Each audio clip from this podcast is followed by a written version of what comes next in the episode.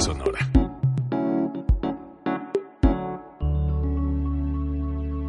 Código Libre.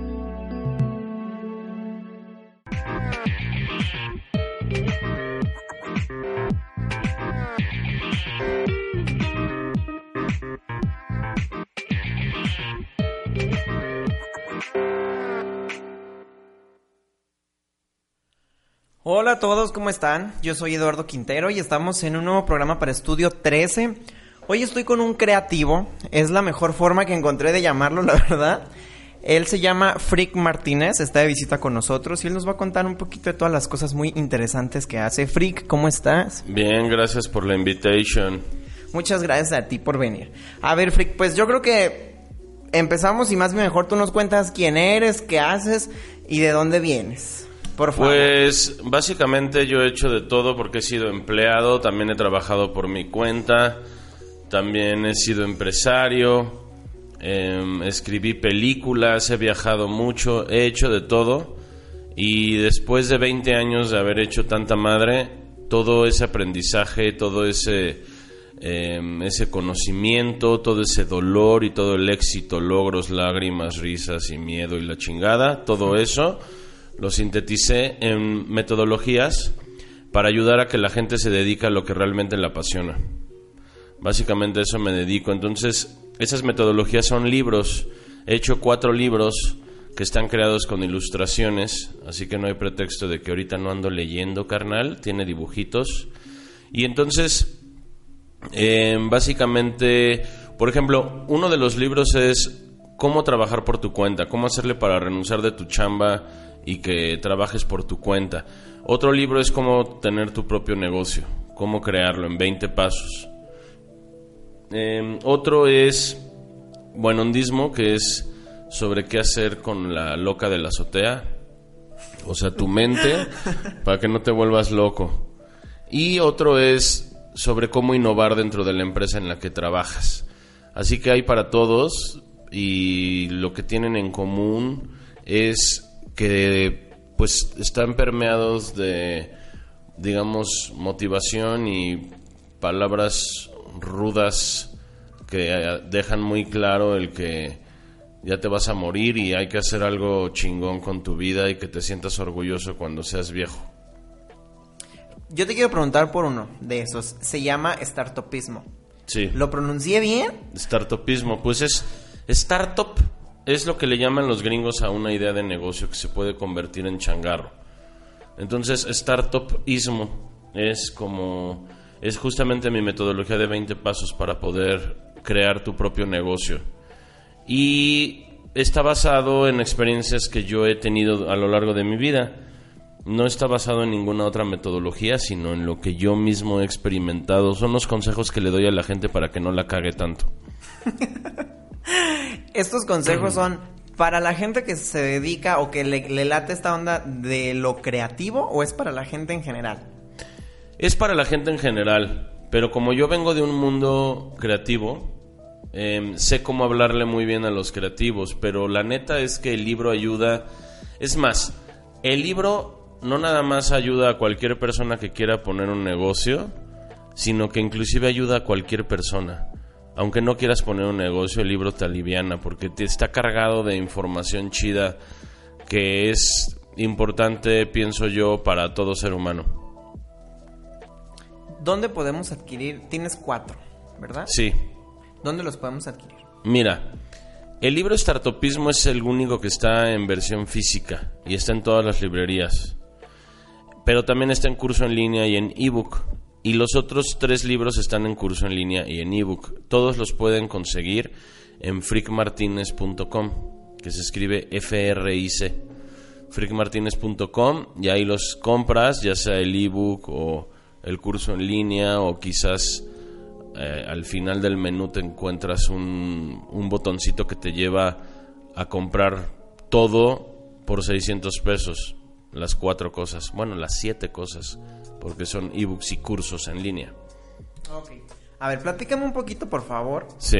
Ah, para ti, ¿cómo surge esta idea de decir, sabes qué? Voy a combinar la parte creativa y, gráfica, por lo que veo, porque tuve la oportunidad de, de, comenzar a leer. No te voy a decir que lo terminé porque no lo he terminado, pero Startupismo. Eh, y veo que es una parte gráfica muy padre. ¿Cómo, cómo te surge la idea de unir todo este, este lado creativo con el, el, emprender? Porque he notado que hay mucha gente que, ay, emprender, qué hueva.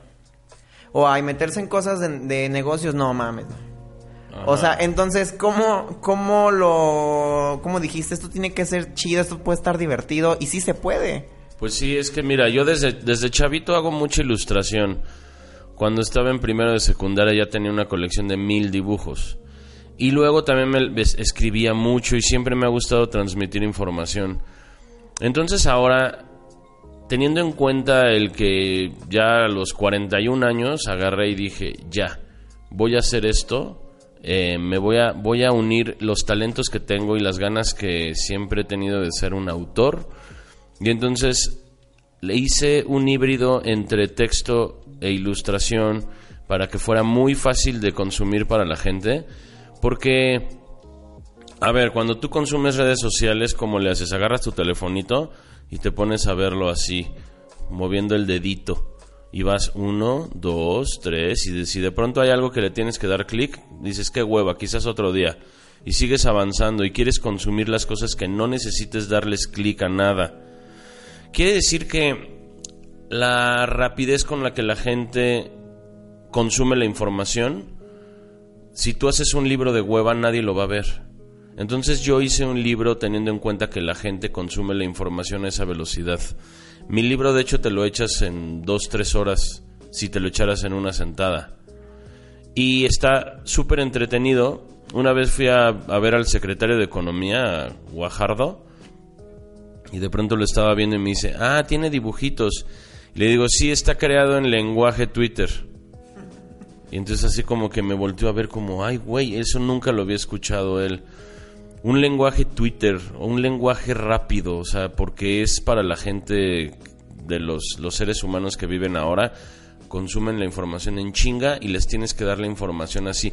Todo lo que no sea así, ni lo hagas, porque nadie lo va a ver esa gente que se dedica a hacer libros gigantes así de, de mucho texto, pues claro que habrán los lectores que lo lean, va.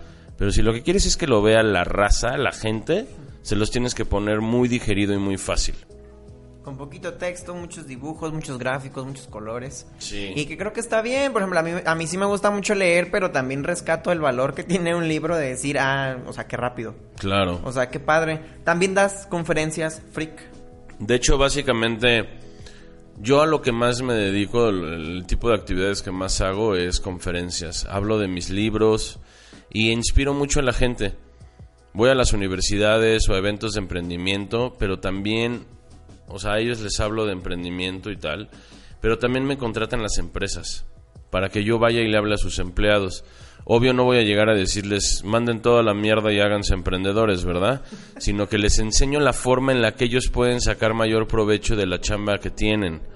Y cómo los jefes que me contratan se quedan súper felices porque hago que sus empleados se motiven para que quieran chambear más, producir más, para que todos sean más felices. Entonces ya he dado más de 200 conferencias y pues hoy voy a dar una y voy a estar Em, otra mañana y di una ayer y otra antier y así han dado. Muy feliz. Qué bueno, que te hace feliz y que puedes compartir esto a, a lo mejor como para que también las personas que lo leemos nos caiga el 20, pero nos caiga el 20 bien.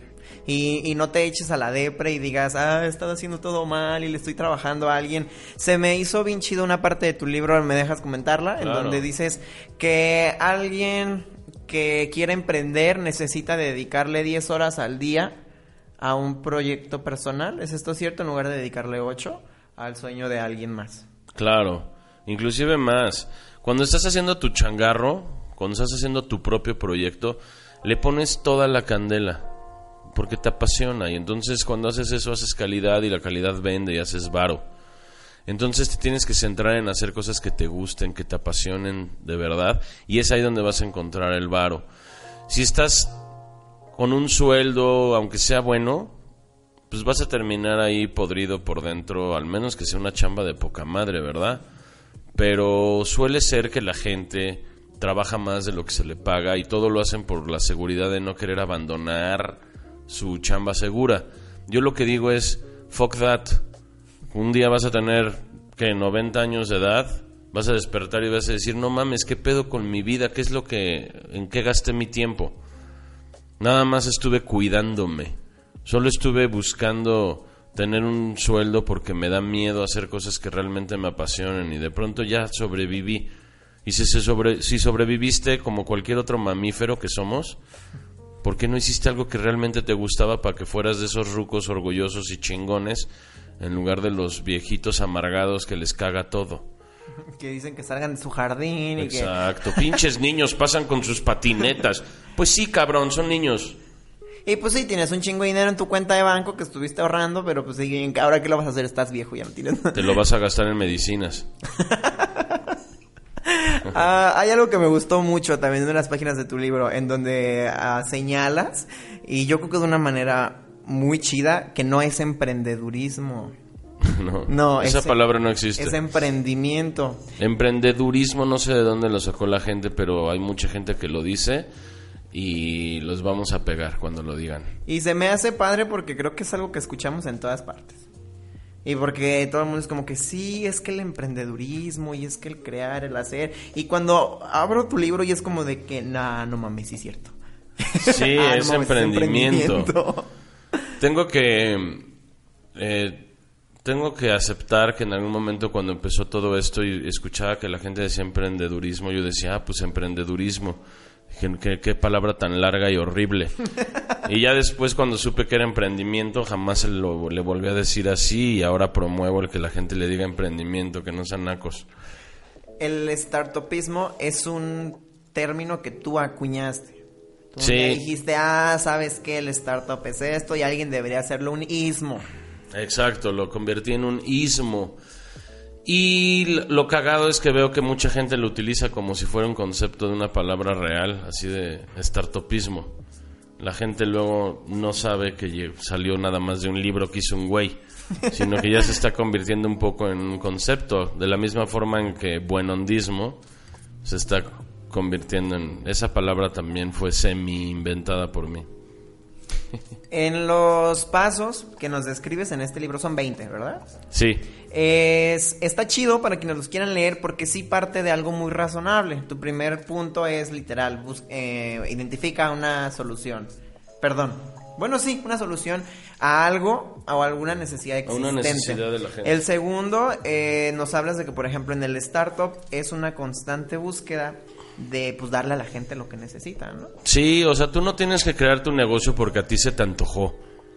Tú, tienes, tú eres un servidor de la humanidad y vas a solucionarles necesidades a la gente. Y tú puedes hacer negocio de esa solución que estás dándole a la gente. Pero no tienes que hacer lo que a ti se te antoja, como, ah, yo quiero, como ayer decía en mi conferencia, ¿no? Se me ocurrió una mamada así de, yo quiero hacer un, un lugar en donde vayas y te hagan las uñas, pero que también sea una marisquería, güey. No sé qué, no sé qué me inventé ayer, ¿tú te acuerdas? Pero el caso es que dije algo así como, este, pues no mames, o sea, quienes lleguen a que les hagan las uñas no quieren oler a pescado, güey.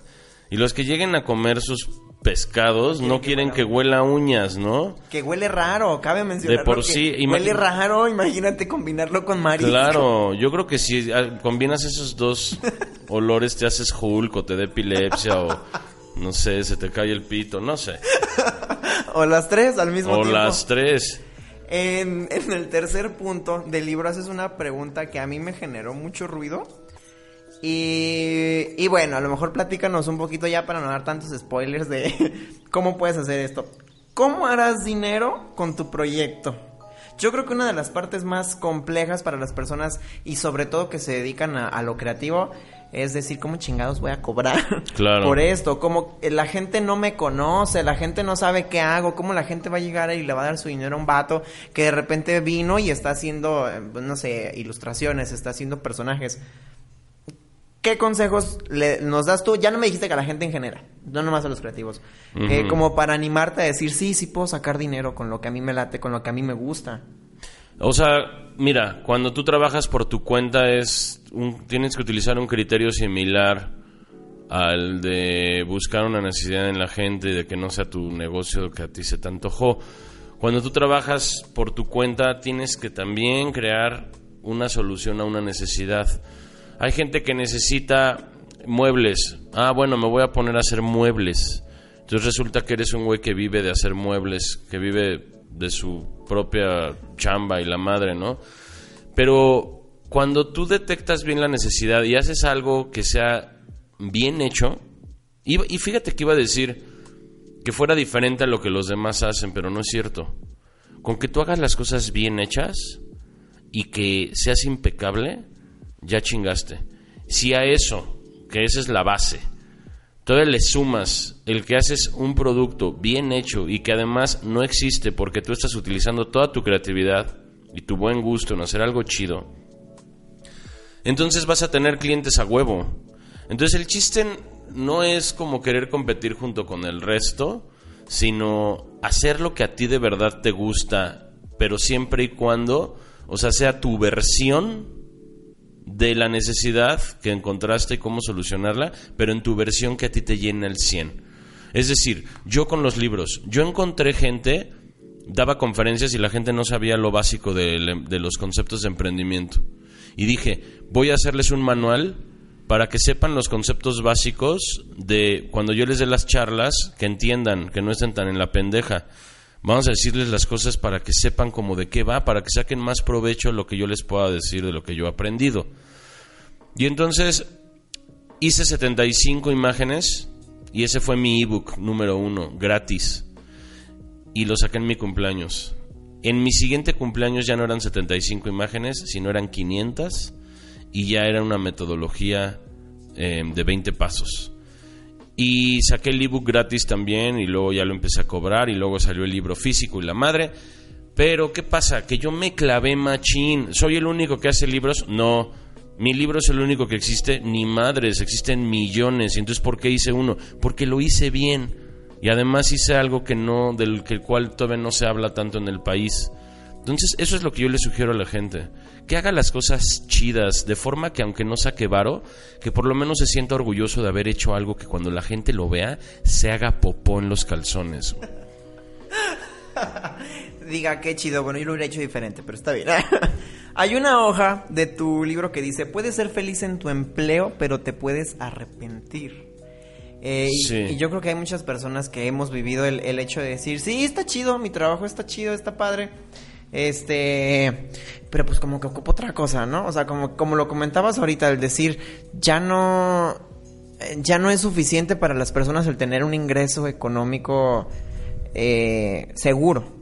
Sino ahora el, todo ese tipo de actividades como lo que estamos haciendo ahorita, que, nos llenan, creo que esa es como la, lo que todo, o lo que tú nos aconsejas, ¿no? Como que esa es nuestra prioridad eh, a la hora de emprender. Porque también hay muchas personas a las que les da o nos da mucho miedo el, emprender por decir, ¿y si me muero de hambre? ¿Y si qué voy a hacer si no se vende? ¿Y qué voy a hacer si, ok, sí, ya voy a tener un chingo de tiempo porque ya renuncié a mi trabajo, pero ¿y qué voy a hacer si no se vende lo que hago? Sí, sí, sí, o sea, cuando tú te quedas en una chamba mucho tiempo por miedo a no, o sea, yo, yo no yo no puedo concebir la idea de alguien que de pronto se haga viejito y no haya hecho lo que realmente le gustaba porque el arrepentimiento de qué hubiera pasado si lo hubiera hecho yo nunca me quedo con los que hubiera pasado, yo todo lo hago, lo experimento y si fracaso me vale madres, porque ya me voy a morir, porque solo soy un mamífero. Entonces, la neta es que yo lo que le sugiero a la gente es que evalúen realmente cómo se quieren sentir con ellos mismos, qué tan orgullosos se van a sentir. Después de que haya pasado tiempo, mira, te voy a poner un ejemplo muy cagado que hace poco un amigo, no un amigo, un güey que conocí que me dio un ride, me platicó, me decía, que ese güey estaba con sus compañeros de chamba, pues tenían una chamba que les iba bien y todo, y el güey dijo, ¿saben qué? Yo estoy pensando en renunciar para poner mi propio changarro. Y ellos le decían, no manches, yo no, güey, que, es mucho riesgo, yo prefiero aquí lo seguro. Ok. Entonces este güey agarró y se puso a ahorrar por un año. Y se puso a preparar su changarro mientras tenía su empleo, los fines de semana, en las noches. El caso es que un momento llegó, tenía una lanita, tenía el know-how, creo que hasta ya tenía algún cliente o dos o tres, porque se me había puesto las pilas, y agarró y renunció. Y no le dieron un varo. Y entonces los otros le decían, güey, es que si renuncias no te da dinero la empresa. Y este güey, pues no importa, yo ya ahorré, yo quiero hacer lo mío. Y empezó a hacer su changarro. Y bueno, en la troca 4x4 que me llevó estaba muy chida. Y me dice, lastimosamente después de que me salí, pasaron unos meses, etcétera, y a mis dos compañeros de chamba los corrieron y no les dieron ni un varo.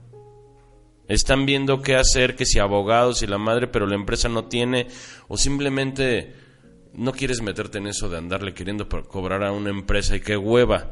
Y entonces ahora ellos, ¿qué van a hacer? Tienen que ver en dónde emprender, pero de un día al otro. Este güey se preparó por un año. ¿Sabes la diferencia de lo que es el que de pronto te agarre desprevenido la vida y que te diga, ay, tu chamba segura y que comiste camarones, mañana comes gorditas y te la pelas. Ya no tienes un varo, y a ver qué haces. Ah, el güey que dice, no, yo no quiero estar en esta chamba, voy a hacer algo chido y lo voy a preparar y me voy a poner a chambear los fines de semana y voy a ir creando lo mío. Y ya. a ver, ¿nos puedes dar unas sugerencias o un consejo para armar un pitch? En tu libro nos cuentas que el pitch es la manera en la que tú puedes decir, ah, ¿sabes qué? Yo emprendí y yo estoy vendiendo esto. El, pitch es lo que le platicas a la gente cuando te preguntan de qué trata tu proyecto, lo que hagas. El pitch es lo que les dices y tienes que hacerlo sin aburrir. Y es bueno que tengas en cuenta cosas como, ¿cuál es el dolor que detectaste? Es como, tienes que poner como algún ejemplo, algo de que tú hayas vivido, ¿no? Como, no tenía quien me paseara mi perro y me di cuenta que hay gente que pasea perros pero no sé cómo contactarlos. Así que hice una, hice una app para contactar gente que pasea perros y que los que quieren tienen perros se les pasen sus fucking perros. Entonces tienes que, si tú pudieras decir que tú viviste el, el problema y que por eso hiciste tu emprendimiento, es mejor. Pero también tienes que incluir tres propuestas de valor que sean diferentes a, tus competidores o lo que te diferencia de ellos. Y también al final un, un call to action. Tienes que decir, regístrate, llámanos o algo que se sepa cuál es la forma en la que la gente llega a consumir lo que tú vendes. Registrándose, visitándote, eh, metiéndose al sitio, ¿me entiendes? Etcétera. Esas son ideas de cómo hacer un pitch. Decir, las cosas estaban mal, que yo las viví hasta que yo solucioné esto con este producto, que el producto es así, tiene estas tres diferencias y así es como compra la gente. Ese es un pitch. Ok, gracias. Un placer. Freak, ¿tú crees que todo es marketing? A huevo. ¿Por qué? Porque estamos en la era en donde puedes tener una fachada bien chida de una casa, que la gente la quiera comprar y que te la compren cuando no tienes construida la casa. Es mejor eso, a tener una casa poca madre y que la fachada esté del nabo y que nadie siquiera quiera meterse. Entonces, es muy importante que hagas marketing de que tu, imagen se tiene que ver fresca, moderna, actual. Y entonces, ya cuando tienes la atención de la gente, o sea, si tú vas a descargar una app, por ejemplo, quieres descargar una app para aprender inglés o para que te pasen tu fucking perro. Y de pronto ves dos apps que son igualitas y una tiene un diseño diferente a la otra. Tú te vas, vas a escoger la A por el diseño. La que se vea más actual te va a dar la pinta de que es gente que está más clavada con el proyecto y que, y que lo, acaba de hacer y que es de ahorita, que estás en la, en la última generación de la aplicación, ¿me explicó? Entonces es importante que puedas vender más de lo que produces. Ya después te metes en el happy problem de que si alguien te pide tu algo que le enseñaste y que estaba bonito y te dijo, ok, voy a querer 50 de esas lámparas. Y dices, madres, ok, ahorita, ahorita te las hago y llegas con tu socio de madres, no tenemos las lámparas, pero ya tenemos el cheque, vamos a ponernos a chingarle y hacemos las lámparas. Entonces ya tienes un happy problem. Sí, pero ahí ya no hay excusas porque ya te funcionó y dices, ah, bueno, está bien, la gente ya quiso mis lámparas, no las tengo. Por pero eso. las voy a hacer porque ya me pagaron. Claro, porque imagínate que tengas mil lámparas y ahora estás viendo dónde venderlas y nadie te las compra. Así Eso es, está y Las horrible. tienes están llenando de polvo y las tienes en cajas. Claro. Freak, ¿para ti qué es un emprendedor? Eh, el otro día escuché. Bueno, te voy a dar dos versiones o tres. el otro día no sé. O sea, hay un güey que dice: ser emprendedor es aventarte de la cima e ir construyendo el avión en el camino. Otro güey hace poco me dijo, mi amigo Dan Bellamy de Cancún, me dijo que había un güey que decía, emprender es como estar en el acantilado de un edificio y estar masticando vidrios, decía. Así, así, O sea que no así te queda de enfermo. más Es que- que buscar. es que, güey, es jodido. Emprender es jodido, para que lo sepan. Emprender es jodido, es muy jodido. Entonces, este. Pero te puede dar la satisfacción del mundo. Entonces es muy agridulce. Te sientes chido a la larga, porque te sientes bien contigo mismo. A ver, o sea, yo no sé quién esté feliz de que llegue un jefe todos los días y que te diga qué hacer y que te diga a ver tu reporte y que le tengas que hablar más bonito de lo que le hablaría si fuera un güey que no es tu jefe, güey. ¿Tú- ¿En serio puedes con eso? Entonces estás podrido por dentro, me explico. Ya va a llegar un punto donde vas a tener una vida gris y vas a decir, no mames, o sea... Que le hable bonito cuando en realidad quería inventarle su madre. y Por "¿Sabes supuesto, qué? Ya". tienes que ver más la de Fight Club. Y un día ya romperle la madre si, es- si hace falta. O por lo menos hacer algo con lo que te sientas orgulloso, es lo más importante. No importa cuánto dinero hagas, sino en quién te convertiste.